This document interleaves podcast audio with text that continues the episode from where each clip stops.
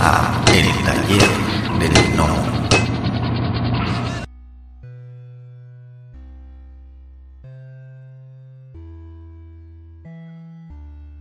Hola, ¿qué tal mis estimados gnomos? Estamos aquí reunidos, arrejuntados, congregados, muy contentos, e iniciando esta nueva serie de episodios. Y en esta oportunidad eh, tenemos, eh, voy a tener eh, el gusto y la oportunidad de entrevistar a un fabricante de sueños, como él mismo se, se, denomina. fue, ha sido maestro en muchas instituciones, ha estado dando clases en la VP, en la Universidad de Puebla, también en la VM, también estuvo dando clases en la antigua Academia de San Carlos, este tiene su tiene un estudio este de de animación Hugo Conti Fantasy Factory y ahí con el nombre pues ya se darán cuenta pues quién es va con nosotros estamos aquí eh, con muy contentos de recibir a Hugo Conti. Cómo te encuentras mi estimado hola muchas gracias por la invitación muy bien aquí chambeando. Qué bueno qué bueno. Muchas gracias por, por, por aceptar la, la entrevista. Y vamos a empezar con la pregunta del podcast, la primera. Eh, ¿Cuál es el primer recuerdo que tienes acerca de todas estas cosas que nos gustan, todas las cosas buenas de la vida que nos gustan, pues en este caso, pues de lo tuyo, que sería que la ilustración, eh, crear, fabricar sueños, válgame. Bueno, pues tengo, tengo varias este, muy marcadas. Una de las primeras voy a hablar de la prehistoria, ¿eh? O sea, si de pronto oyen cosas raras, este, no se espanten, pero es que yo vengo de una época donde la Tierra no se enfriaba y los dinosaurios nos perseguían, ¿no? Pero bueno, eh, cuando yo era niño, porque ya, se, ya existía la historia cuando yo era niño, resulta que había un, una revista que salía que se llamaba Cantinflas Show, que era una cosa muy extraña para estos tiempos, porque era un, una publicación donde venía información cultural y los niños de mi época, pues lo, lo esperábamos con ansias para leerlo cada que salía, cada quincena, cada mes, cada que saliera. Pero cada fascículo pues hablaba sobre la biografía de alguna persona célebre o sobre algún lugar eh, interesante. Entonces era muy extraño, pero bueno, era eh, uno de los, digamos, de los cómics que más nos interesaban. Y particularmente eh, a mí me encantaba mucho la ilustración de esa publicación. Y de niño me ponía a tratar de dibujar o de copiar, de imitar ese tipo de, de imágenes. Y pues son como de las, de las primeras cosas que con mucha claridad recuerdo que me motivaron a hacer lo que hago actualmente, ¿no? Independientemente de las caricaturas que veíamos y esas cosas. Pero vamos, hablando de publicaciones, creo que fue la primera que llegó a mis manos que se notaba que estaba hecha mano, pues, o sea, de pronto veías como la pincelada o algo y pues daban ganas de, hacerlo y mírame, este, no se me han quitado. No, no, qué bueno, qué bueno. Y es que es cierto, ¿no? O sea, eh, esa, vaya, ese, esa no es lo mismo verlo en digital que verlo en papel. Como que esa, esa, e, esa cuestión romántica de, tenerlo entre las manos enamora, ¿no? Sí, la verdad es que sí. Este, digo, y, bueno, yo tengo otra gran ventaja que desgraciadamente ya no le tocó a las nuevas generaciones, ¿no? Eh, yo vengo de un mundo donde no existía lo digital, ¿no? Entonces las cosas pues eran este, físicas todo el tiempo, ¿no? Sí, eso sí. ¿Qué edad tenías más o menos cuando, cuando te, te, tocaba y que, te, que cayeron en tus manos esos, esas publicaciones del Cantinflas? Pues mira, yo creo que debo de haber tenido más o menos como 10, 11 años cuando eso. Este, porque bueno, hay otras publicaciones que, ni, ni recuerdo los títulos, ¿no? Libros para niños y cosas, donde pues veía yo los dibujos, pero, pero bueno, el Cantinflas Show, que era una publicación eh, constante, pues fue como el primer parteaguas, ¿no? Y luego, bueno, la vida dio muchas vueltas y un día acabé conociendo a la gente que hacía la ilustración y es como muy satisfactorio, ¿no? Esto de trabajar eh, en estas cosas tiene como sus sus recompensas. Ok, ok, pero ahí como, ¿qué pasó? O sea, digo, me remite así a, otras personas que he tenido el, el, gusto de, entrevistar. ¿Tú buscaste ese contacto o fue, fue fortuito? Te lo pregunto porque sí ha habido. Eh, eso que comentas, que acabas de comentar, justamente eh, lo ha comentado, eh, es, es, chistoso porque muchas personas concuerdan contigo en, en, eso que acabas de decir, ¿no? Que, que la vida de alguna otra manera te va llevando a, a, a conocer a, justamente, ¿no? A las personas que, que, te, que hacían eso que uno admira. Este, eh, pero en tu caso, ¿cómo fue? ¿Fue más fortuito o fue como que tú buscaste ese, ese acercamiento? No, fíjate que es que sí es como curioso porque eh, sin menospreciar a la gente que estaba a mi alrededor, pero realmente yo no tenía como mucho apoyo en cuanto al desarrollo creativo, ¿no? Mm. O sea, no, no estoy diciendo que me prohibieran dibujar o, o que dijeran, no, tú tienes que ser contador como tu abuelo, cosas así horribles, ¿no? Sí. Pero eh, me refiero, no tenía yo eh, en mi entorno gente que se dedicara a la creatividad. Entonces, nunca nadie me, me dijo, por ejemplo, cosas como, hay que ir a hablar con este señor que es muy talentoso, o ese tipo de cosas, ¿no? O sea, para mí eran como pues gente que vivía en otro universo y nunca me planteé la, la posibilidad de poderlos conocer. Claro. Solo pues conocer su trabajo. Y realmente lo que sucedió fue que eh, yo me dediqué a lo que a lo que me hacía feliz toda la vida y con el tiempo pues por razones de trabajo, de eventos y este tipo de cosas, de pronto vas descubriendo eh, pues que la gente que tú conocías y admirabas pues es de carne y hueso y te sorprende mucho a veces que resulta que conocen tu trabajo o les gusta o te siguen. Y ahora las redes sociales, bueno, hacen esta magia que antes no existía, ¿no? Tú haces un trabajo y lo pueden ver en ese momento en Pakistán y felicitarte y ahora tu trabajo pues ya no tiene límites, ¿no? Claro, sí, es, es la, la, la magia y, y la maldición también de la inmediatez, ¿no? Sí, claro, también tiene su, su lado este oscuro, pero sobre todo tiene, tiene esta bendición de que lo ve la gente y ya todo el mundo sabe que tú lo hiciste y si eres constante y dedicado, pues te puede abrir puertas, ¿no? Puede que alguien vea tu trabajo y diga me interesa contratarlo o pedirle trabajo, etcétera, etcétera. Y así he conocido gente pues maravillosa, ¿no? Ok. Perfecto. Ahorita, si quieres, eh, ahondamos en el tema de esas personas que, que, que, conociste, pero rebobinemos un poquito. Me, parece interesante la cuestión de que comentas que no tuviste, que no tuviste apoyo, vamos a ponerlo entre comillas, que no tuviste apoyo, pero entonces, ¿cómo le hizo ese Hugo de 11 años para, para, vaya, para, para empezar ese camino de decir, bueno, esto es lo que me gusta y quiero dedicarme a eso? sin, sin apoyo, porque digo, es difícil, la verdad honestamente es difícil, sobre todo si no conoces, como tú dices, que si no conoces a alguien o a alguien en tu familia que conozca a alguien que te pueda decir, ah, mira, es que esta persona o dibuja o esculpe o hace algo que, que, sea creativo, ¿cómo le hiciste? Se me hace, se me hace que, que uno que ha sido bastante difícil. Sí, bueno, eh, es que es eh, un poco como complicado y seguramente toda la gente que nos escucha que, tiene historias semejantes, pues lo entenderá, ¿no? Pero bueno, no, no es que necesariamente me, me prohibieran o, me dijeran no hagas esto, haz otra cosa, ¿no? Lo que, lo que no había era gente pues que estuviera metida en la industria o en el medio o que se dedicara a eso, ¿no? Sin embargo, este, te digo, todo era como lejano, pero a la vez pues que estaba de alguna manera al alcance, ¿no?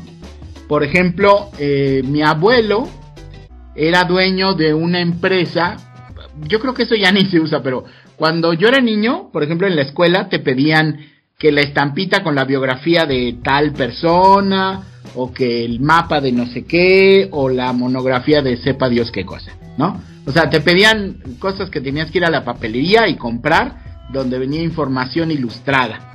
Bueno, resulta que esa empresa eh, era de mi abuelo, pero pues yo solo sabía que era de mi abuelo y pues era un niño, nunca iba, ¿no?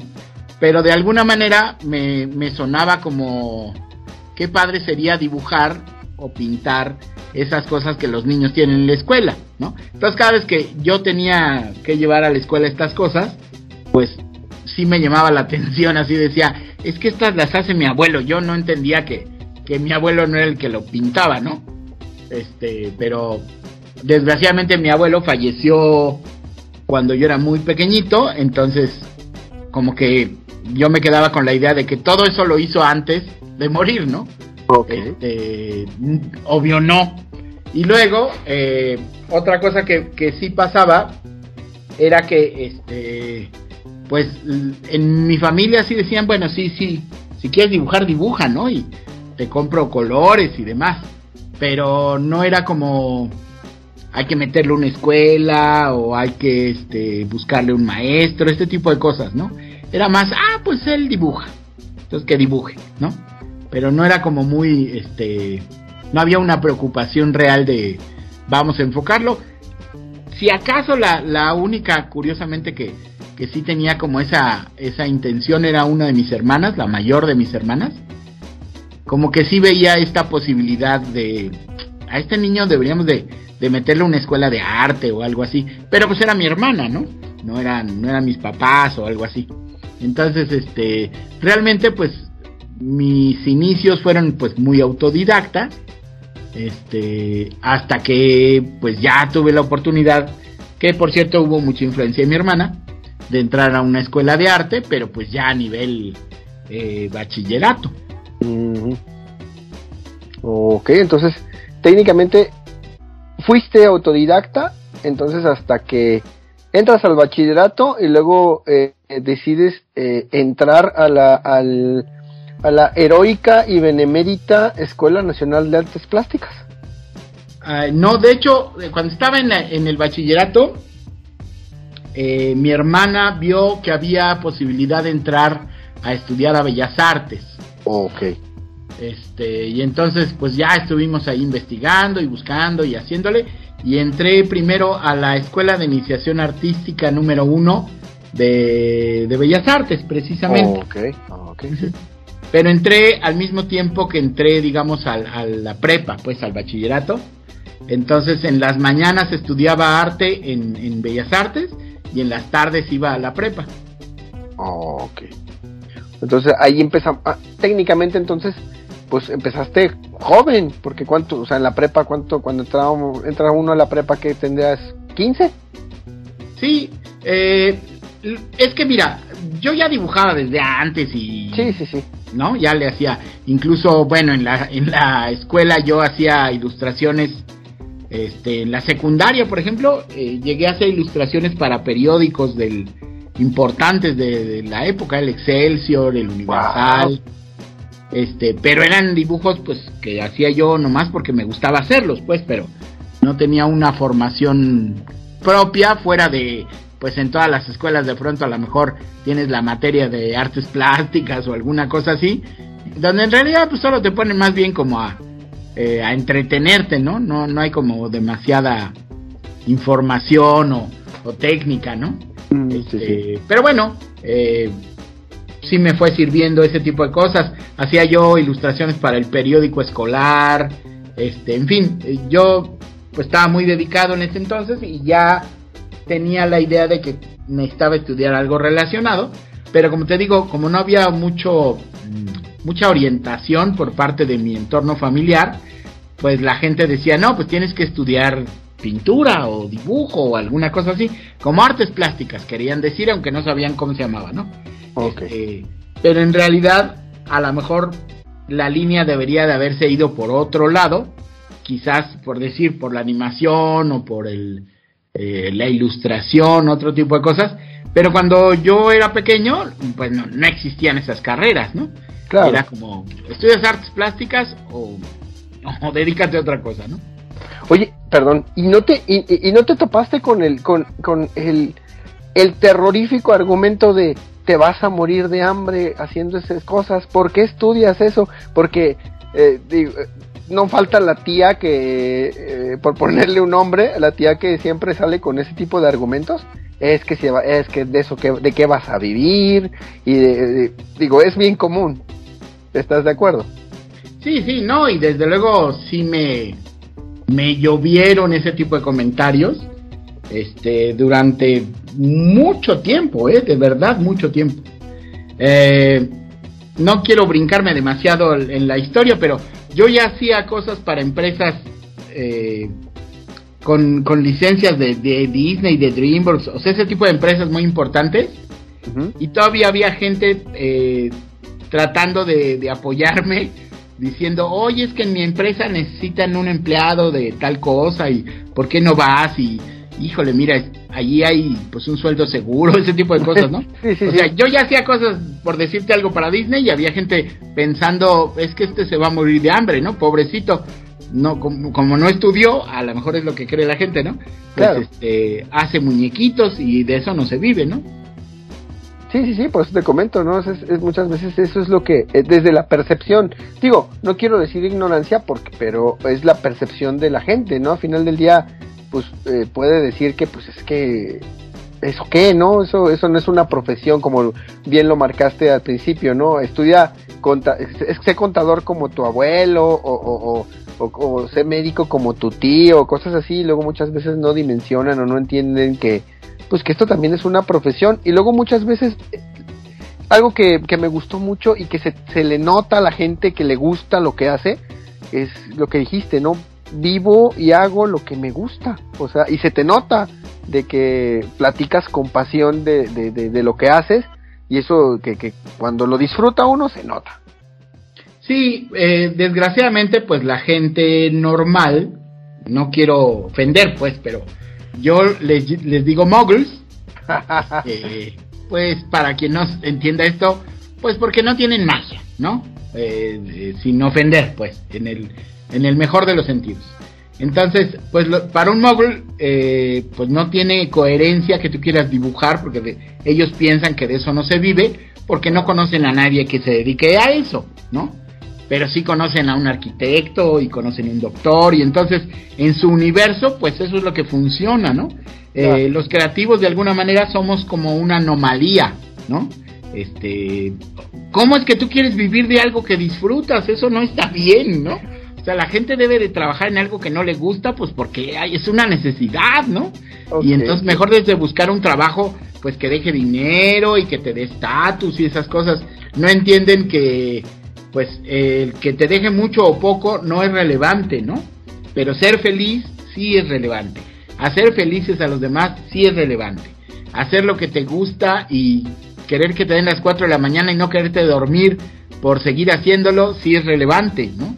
Y ellos pues solo ven un universo donde quieren los viernes a las 5 de la tarde checar tarjeta, irse a su casa, no volver a saber del trabajo, si se puede irse a emborrachar o ver el fútbol o lo que sea que los distraiga de una vida que no los llena, ¿no? Pero pues desgraciadamente no somos ese tipo de persona, por eso digo somos una anomalía, ¿no? Sí, sí, justo, justo, mejor mejor mejor explicación no pudiste no pudiste dar, la verdad. Y este, regresando ahorita un poquito a, a, a, vaya, a, ese Hugo que, que comenzaba, como dijiste, te adelantaste un poquito en el tiempo. Entonces, trabajabas, bueno, empezaste a estudiar la preparatoria y empezaste a la par con, con los estudios de, de artes plásticas. Eh, pero la formación que estaba, que, que, tomaste en ese entonces, eh, eh, en art, es que era como más tipo artes visuales. Que les daban, plásticas artes plásticas que, se, que les daban ilustración y escultura, eh, vaya, eh, eh, más o menos era la matrícula que, que, llevaste. Sí, es que para empezar, nadie me, me podía en mi universo, nadie me podía explicar si existía una carrera más afín a lo que me gustaba, ¿no? O sea, la gente decía, si dibuja, pinta, modela, pues que estudie artes plásticas. Claro, sí, claro. Y digo, no me quiero ah, eh, ser tan, tan irreverente, pero yo creo que ni siquiera existían las carreras como tal de animador o de este tipo de cosas. Yo creo que ni siquiera existían las carreras, ¿no? O sea, la gente que se dedicaba a esto, pues aprendía en el trabajo, ¿no? Claro. Entonces, este, pues tampoco hubiera habido posibilidad de que me dijeran por qué no estudias animación o por qué no estudias, no sé, diseño de personajes o cosas que hubieran sido como más, más ah, cercanas a lo que me hacía feliz.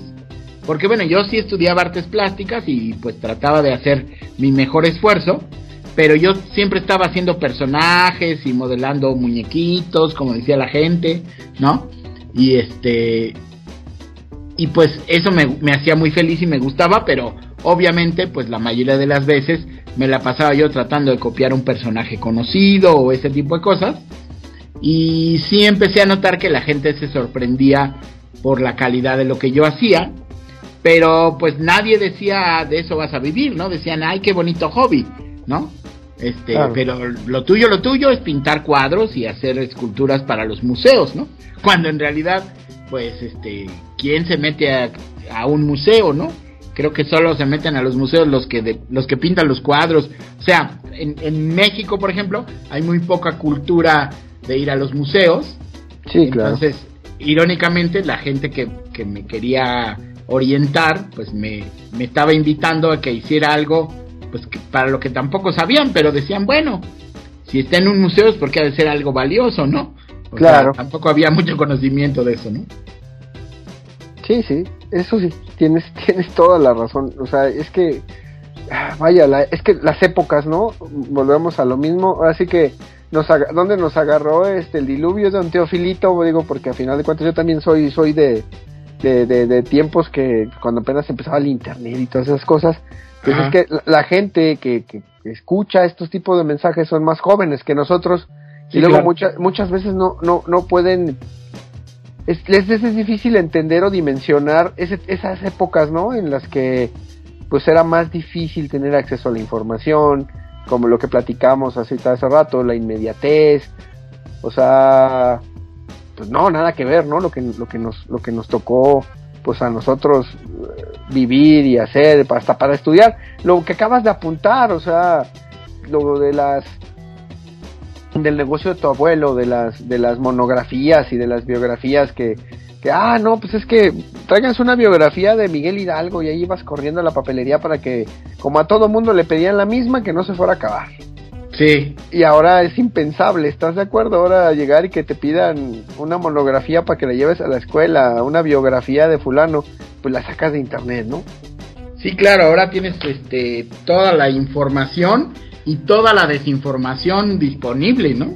Claro, claro, y, y eso que va, pues es que pues al final de cuentas, pues como, como comentabas, ¿no? O sea, que decir, ah, pues le gusta hacer, le gusta pintar, pues que sea, que se ponga hacer algo para una galería o cosas así, pues ahí es donde, donde se pierde.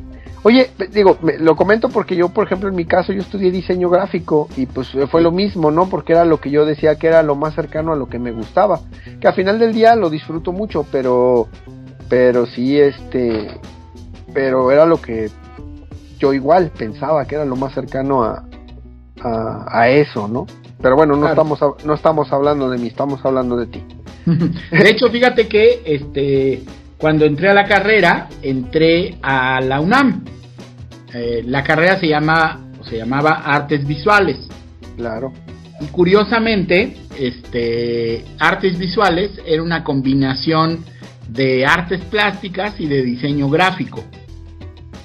Entonces, este, pues fue para mí más como más nutritiva tomar esa carrera porque también podía haberme seguido en Bellas Artes y estudiar licenciatura en pintura o en escultura o en grabado o ese tipo de cosas, ¿no? Pero la de la UNAM, pues era como un poco de todo y eh, me interesaba como, como nutrirme de diferentes disciplinas, que por supuesto, pues tampoco eran lo que yo quería, pero eh, se parecían un poco más, ¿no? Eran más cercanas. Por eso te decía, entonces, si estudiaste en la heroica y benemérita Escuela Nacional de Artes Plásticas. Es correcto, sí. Ahora, ahora se llama FAD, tiene nombre de jabón, pero antes se llamaba Escuela Nacional de Artes Plásticas, ENAP. Uh -huh. En, en Sochi, allá en Sochi, Houston. En Xochimilco, sí, que a mí me quedaba lejísimo. Yo hacía dos horas para llegar a la universidad y mi primera clase era a las 7 de la mañana. Si no me levantaba, si no tomaba el autobús a las 5 de la mañana, no llegaba. Entonces yo tenía que estar 4.45, 4.50 ahí en la parada, este, muerto de sueño, para poder este, llegar a la clase de las 7 de la mañana. Y lo peor es que, pues yo era ñoño o sea, yo era de estos alumnos que sacan 10, ¿no? Entonces para mí sí era como muy importante, a pesar de, del horario y esas cosas. Pues cuando te gustan las cosas no son difíciles, ¿no? Sí, claro, claro. Uh, contra viento y marea. Sí. Pues muchas gracias que han llegado hasta el final del podcast. Si les gustó el contenido, por favor, denos like, compartir, suscríbanse o pónganos un comentario en la plataforma donde nos escuchen para que podamos llegar a más personas. Muchas gracias. La voz y la producción de este podcast estuvieron a cargo de Adro, a un guion de El Piedra. Para todas sus dudas, sugerencias y comentarios, tenemos la siguiente dirección de email tallerdelnomo.yahoo.com. Gracias y hasta la próxima. Este fue el podcast del Taller del Gnomo.